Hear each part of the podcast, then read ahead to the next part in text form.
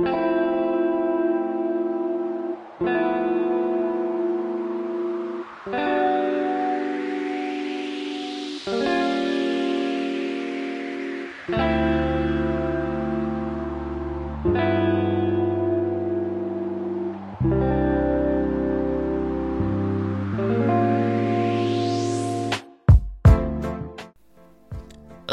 chicas, j'espère que todo bien. Hace mucho, pero mucho tiempo que nos vimos. Euh, j'espère que euh, vous allez bien depuis le temps. Euh, je vous souhaite une feliz año nuevo, en espérant que cette année soit remplie plein de succès, d'amour, de gentillesse, pues todo lo que necesitas. Et le dernier podcast, épisode et tout que j'avais fait, c'était en 2023.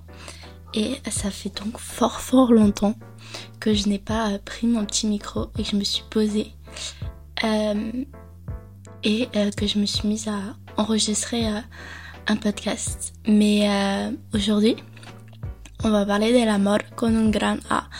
Alors non, je vais pas vous raconter comment j'ai appris à m'aimer ou comment j'ai rencontré telle ou telle personne, ni tous mes désastres amoureux. Non, aujourd'hui je vais vous parler de la difficulté à accepter d'être aimé, à s'autoriser à être aimé et à tenter de faire disparaître cette petite voix qui est dans notre tête et qui euh, nous répète qu'au vu de notre histoire personnelle, euh, on ne peut pas être aimé. Cet épisode, il s'applique à tout petit amour, quel qu'il soit, et même si bien sûr que bah, je vais m'adresser à ceux qui ont été adoptés parce que c'est le sujet dont je suis le plus légitime d'évoquer et dont je maîtrise le plus. Je suis vraiment persuadée, que quelle que soit la personne, ce podcast, cet épisode, il peut faire du bien à n'importe qui. Pues, empezamos chicos. Il y a une idée euh, que je mal avec moi depuis assez mucho tiempo. Euh, c'est l'idée que, que je suis pas capable d'être aimée. Et euh, ça, cette idée, elle a persisté au fur et à mesure de ma vie et des petits obstacles, etc. que, que j'ai pu faire. Et il s'est justifié par des tas et tas d'expériences. Genre, dès le début, euh, la justification première que quand on se fait abandonner, la plupart des enfants euh, vont justifier par c'est de ma faute. Parce que euh, c'est un peu inconcevable que tes propres parents t'abandonnent. Donc tu vas justifier dire ah mais c'est moi, c'est parce que je suis comme ça, etc. Et au fur et à mesure de je suis comme ça, donc voilà pourquoi, bah, on arrive à l'idée que bah que on m'a abandonné ou on s'est fait rejeter parce que euh, on ne pouvait pas être aimé, parce qu'on m'aimait pas. Et euh, au fur et à mesure, cette idée, elle est restée un peu prenante dans ma tête, puis elle s'est justifiée par plein de choses, par le fait que euh, j'étais différente, que je me sentais rejetée et tout par les autres, pour X raisons, etc. Mais ça, je crois que j'en ai déjà parlé dans des épisodes précédents. Mais malgré le fait que genre, à travers genre ma vie et tout, et malgré le fait que j'ai quand même continué à grandir et que ma vie elle s'est pas arrêtée euh, parce que euh, mes parents m'ont abandonné.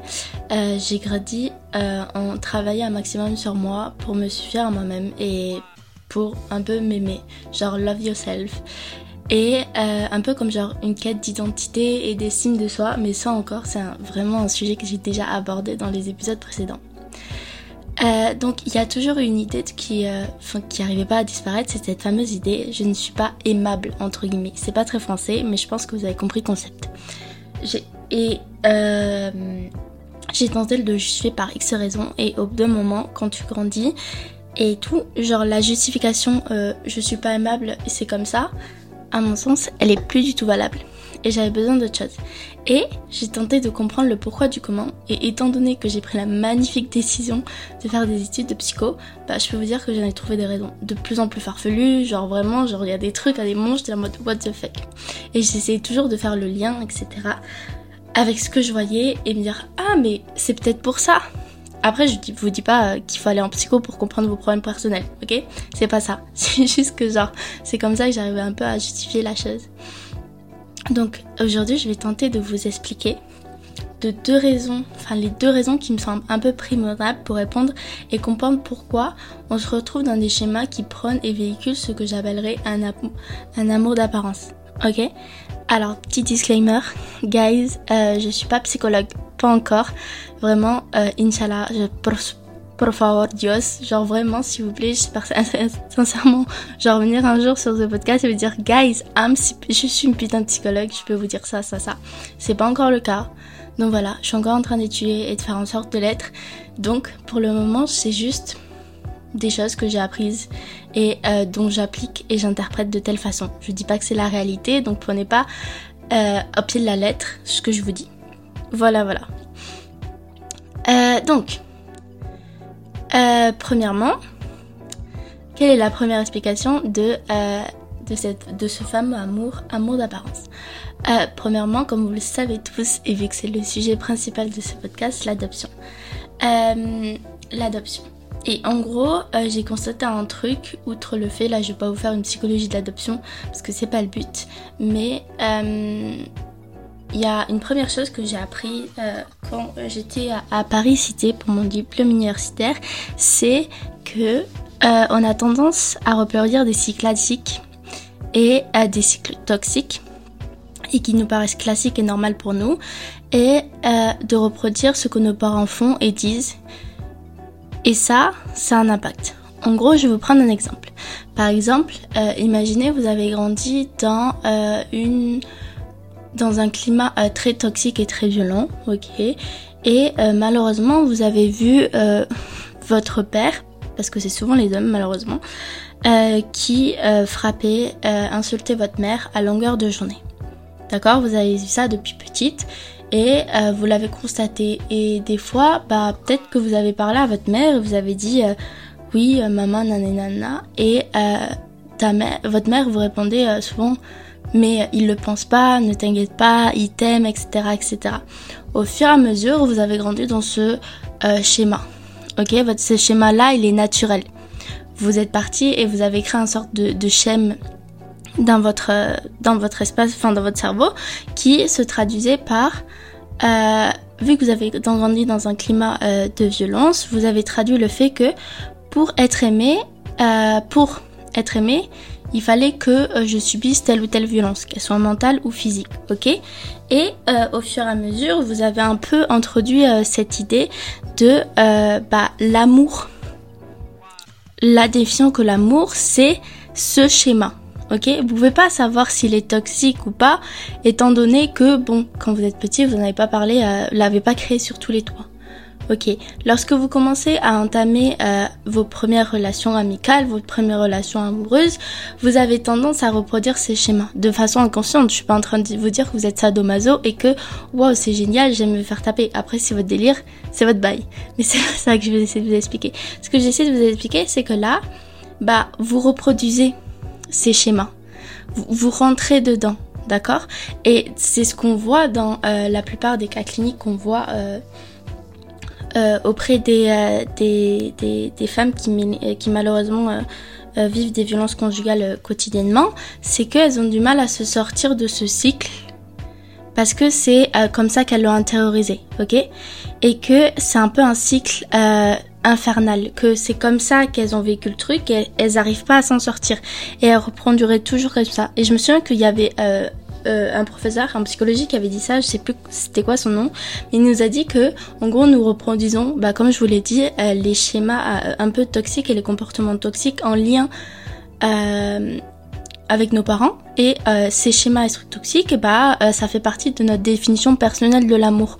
Donc quand on va chercher à, avoir un partenaire dans notre vie, que ce soit fille garçon, on s'en fiche, vous allez avoir tendance à venir chercher euh, cette euh, définition de l'amour.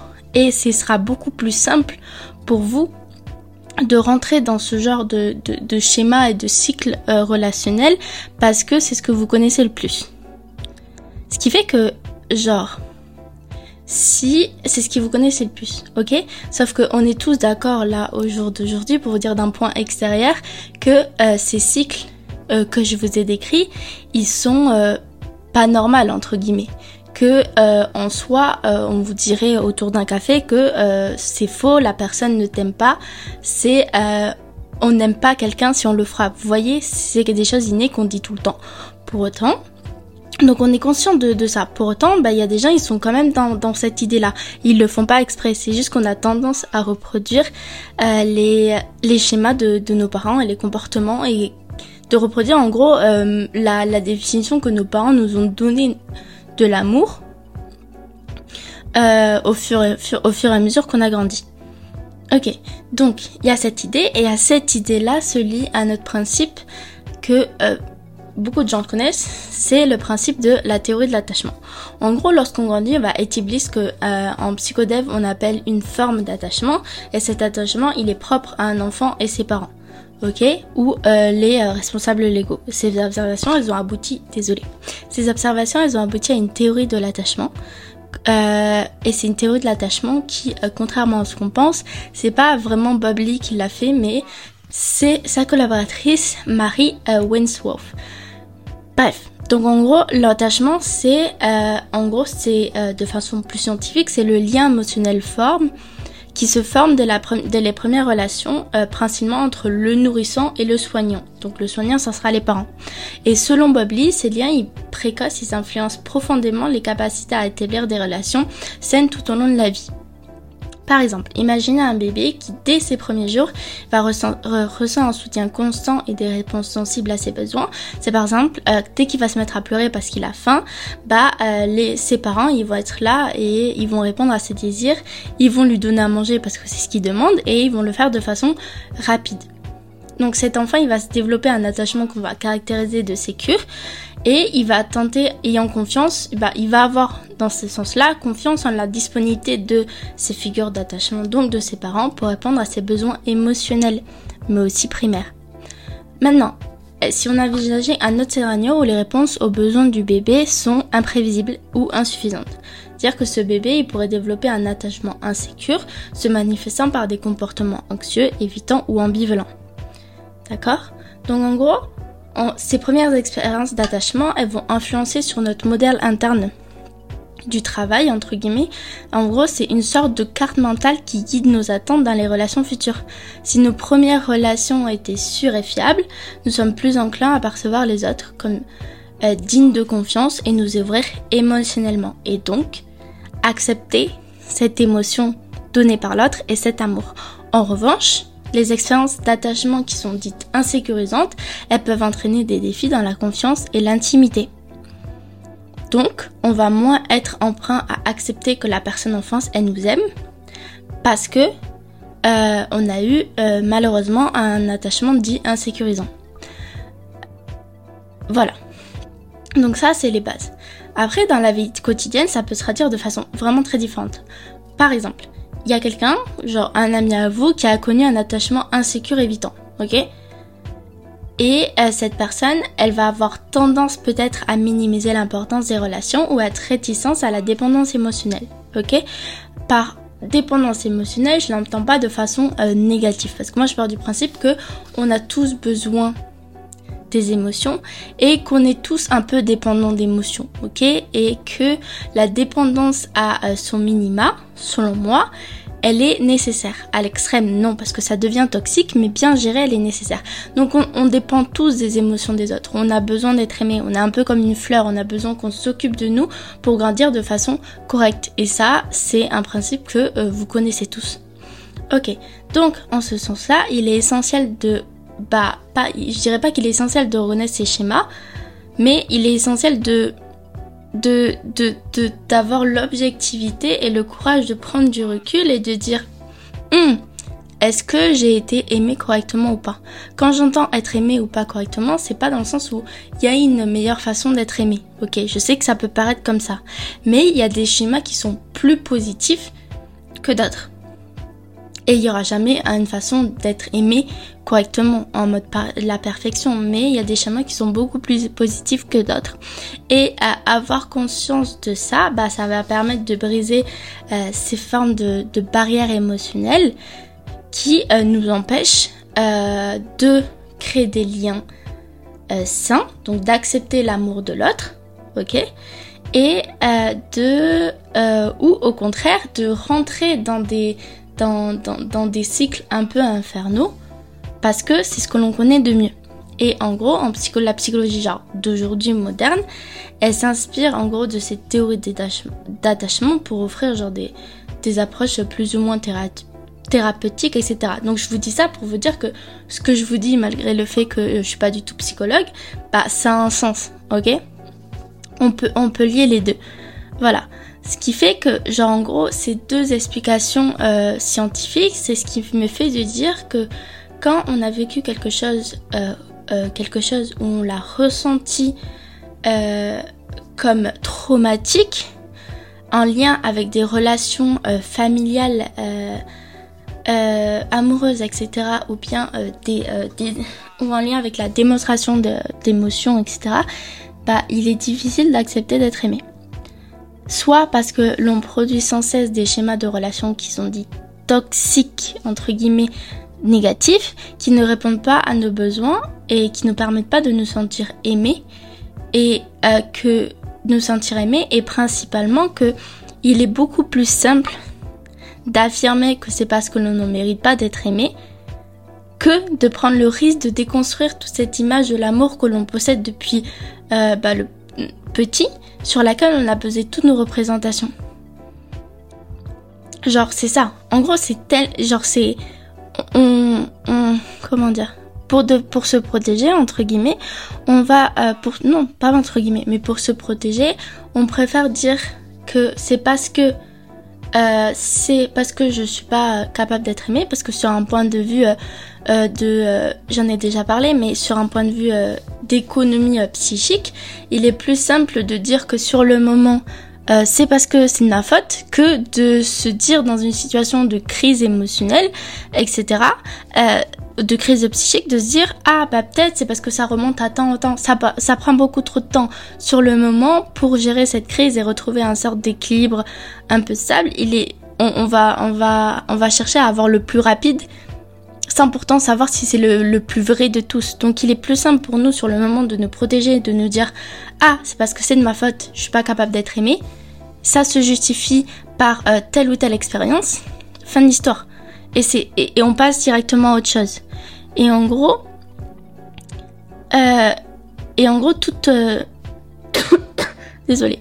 Et en gros on a une forme genre on, a une forme de, de, protection, de barrière émotionnelle qui qui va qui va justifier euh, ces euh, relations qui vont nous renvoyer cet amour euh, d'apparence qui, je dirais pas qui est un amour faux, parce que ça reste quand même une forme d'amour, qu'elle soit toxique ou pas, à mon sens, elle est là, mais mais c'est pas forcément la, les situations où l'amour nécessaire pour qu'on se dise que oui, je suis capable d'être aimé. Vous voyez ce que je veux dire?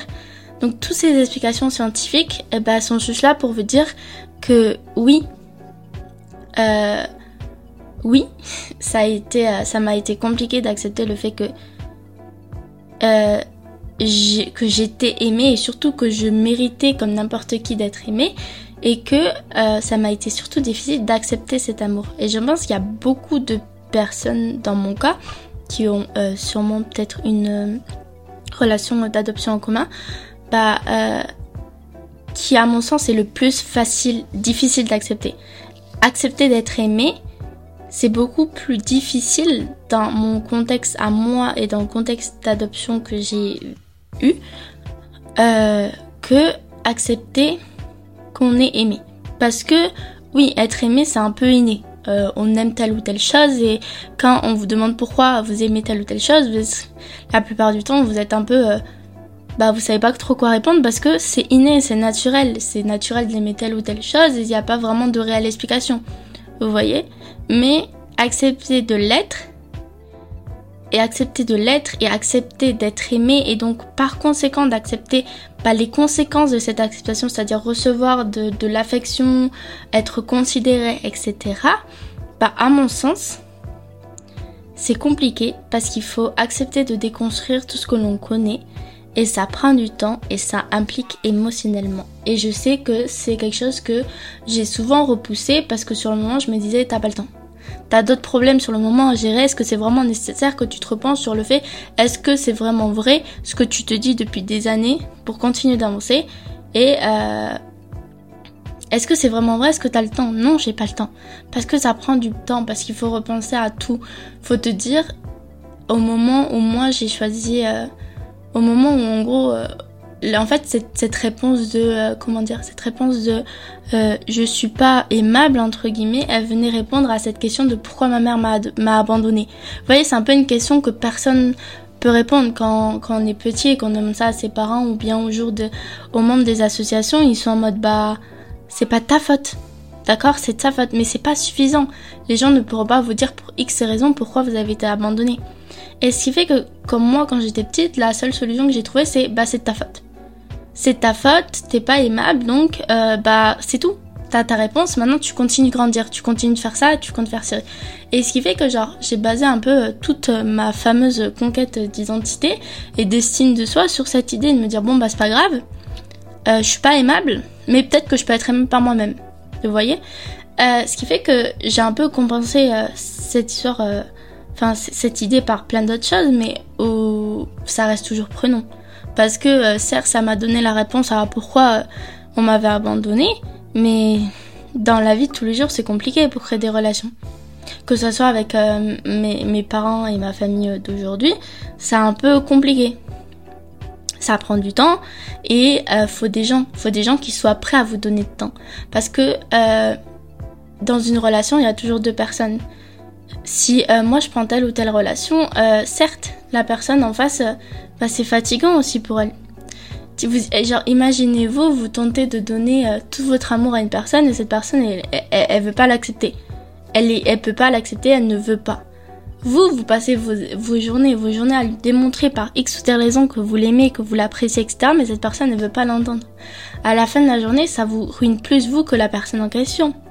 Et ce qui fait que, genre, euh, pour revenir un peu au main caractère que je suis de, ce podcast, je pense que j'ai, j'ai, j'ai, j'ai je pense qu'aujourd'hui j'ai surmonté cette idée de euh, je suis pas aimable et c'est plus, c'est plus trop une idée qui me passe en tête, etc.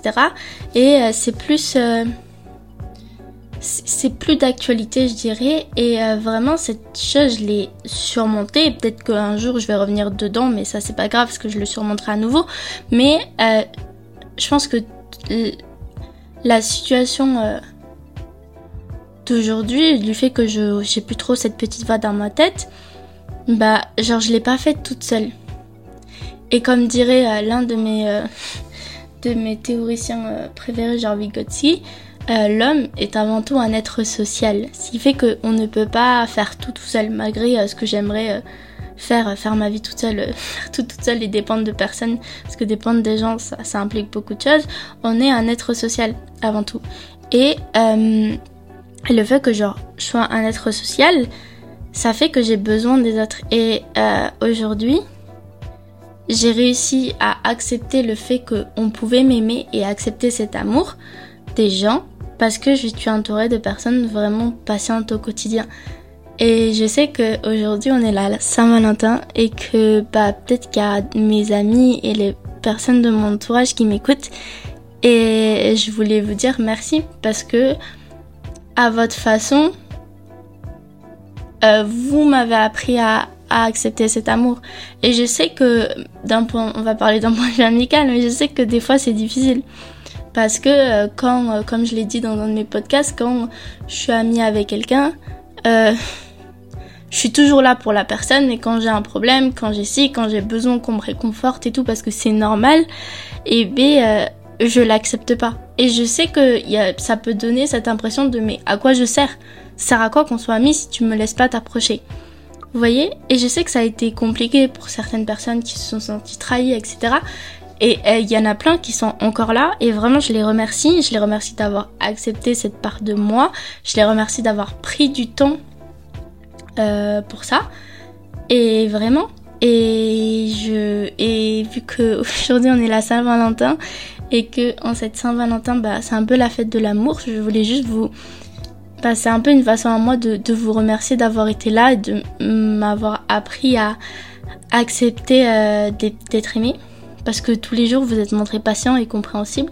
Et je pense qu'en ce sens-là, vous êtes, euh, un peu des mentors de, résilience extraordinaire. Et voilà, bref, euh, je pense que c'est la fin de ce podcast. J'espère que j'ai pas parlé trop vite. J'espère que euh, qu'il n'y a pas eu trop de charabia scientifique et que mes idées étaient assez claires pour faire comprendre. Euh, pues una palabra para para este podcast. Hmm, joyeux Saint-Valentin, chicos.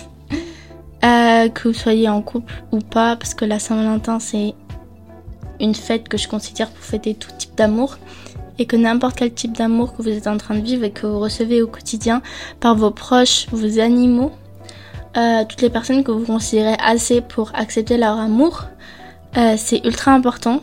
Donc, euh, oubliez pas de, de les remercier et de fêter ça avec eux. Et pour toutes les personnes qui, qui ont cette petite idée en tête et qui pour X raisons, euh, si vous m'écoutez, vous avez cette idée de dire c'est de ma faute, je suis pas aimable. Je sais que c'est facile et c'est plus simple entre guillemets euh, de se dire que c'est de notre faute. Parce que ça va plus vite, parce que ça, ça prend moins de temps et on n'a pas besoin de faire une sorte d'introspection sur nous-mêmes. Et, et voilà. Mais euh, c'est pas que j'en suis la preuve, mais juste, je suis juste là pour vous dire que ça prend du temps de déconstruire ces idées. Que peut-être que aujourd'hui euh, vous y arrivez pas et c'est pas grave parce que ça prend du temps, c'est une question de timing et que un jour vous en sortirez de ce, de, de, ce petit schéma de dire que c'est de votre faute, vous n'êtes pas aimable donc euh, vous méritez pas un, amour entre guillemets euh, sain. Mais sachez juste que ça prend du temps, que euh, qu'il y a des hauts et des bas et que j'en ai vécu aussi des hauts et des bas. Je pense que j'en vivrai encore en lien avec cette question, mais que mais que vous vous êtes aimable pour n'importe quelle raison, quelles que soient les, les choses que vous avez vécues, euh, quelque chose des choses que vous avez vécues, vous êtes en, vous êtes légitime comme n'importe qui, quelle personne sur cette terre de recevoir euh, un amour qui vous convient et c'est ce que je vous souhaite. Voilà, voilà. Et si, surtout parce que je le répète encore, je ne suis pas psychologue et euh, mes podcasts, euh, ça fait pas une thérapie. Donc si vous avez besoin d'en parler, n'hésitez pas à aller consulter si vous êtes étudiant ou en précarité, euh, qui est euh, possible. Euh, et n'hésitez pas à vous renseigner. Vous avez les tickets étudiants psy, si vous voulez, qui sont gratuits. Vous avez 8 séances gratuites. Et sinon, vous pouvez vous renseigner auprès des psychologues pour voir s'il y en a certains, même souvent, qui proposent un, tarif alternatif. Voilà. Pues chicos, espero que, que vous avez aimé, que vous avez aimé cet épisode. J'espère que tout va bien. Y pues, chicos, nos vemos. Hasta luego. Besitos.